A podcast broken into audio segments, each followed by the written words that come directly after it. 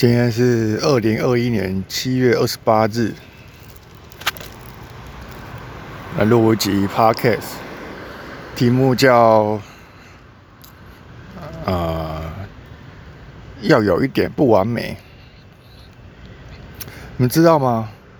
我在，我大概在呃两个月前，我换了换了新机车。疫情前，大概五月的时候，嗯。然后我骑到现在啊，它是一台，它是一台，呃，新闻里会搜寻到的，呃，平国民买菜车，平价的。然后我买了之后啊，就骑起，我就觉得干真的很棒，很爽，爽到爆，无可挑剔。九加油的时候是加九二，然后它又超省油。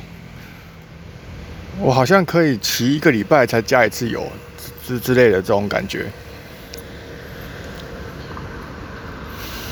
嗯，然后，然后车厢很大，后车厢的很很大。对，反正光光是省油，然后以及加油是加九二，这一点就超屌了。那。然后呢，它还有一个特点，我算是有点喜欢，就是它真的很难坐。它的它的坐垫啊是斜，有点斜斜的。然后就是后面那个坐垫不是很长嘛，一个非常大的椭圆形。然后有些车子那个椭圆形会有会有分两，有个啊会有凹凸凸一个，最后面是凸起来的那个地方嘛。然后我那个凸起来的地方好像坐得很倾斜，所以导致呢，我的屁股就会我往后坐很容易就会卡在那个倾斜的地方，就卡卡住。然后我的脚是长的，所以然后我脚伸直的时候呢，因为踢到很快就被机车的踏板挡住，我的脚没办法伸直，反正我觉得超难做。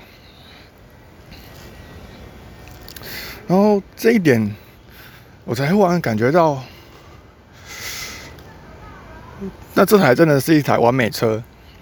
因为如果这一台车是一个国民平价车，然后又那么省油，那它这么省油，这就是几乎完美。但它不应该不会有这么天底下不会有这么完美的事物，所以它多了一个很难做这个东西来平衡。那表示这个东西是一个平衡的，跟我理想中的便宜的机车，我就是拿来代步用的工具而已，非常的理想，有有好有坏，同时存在。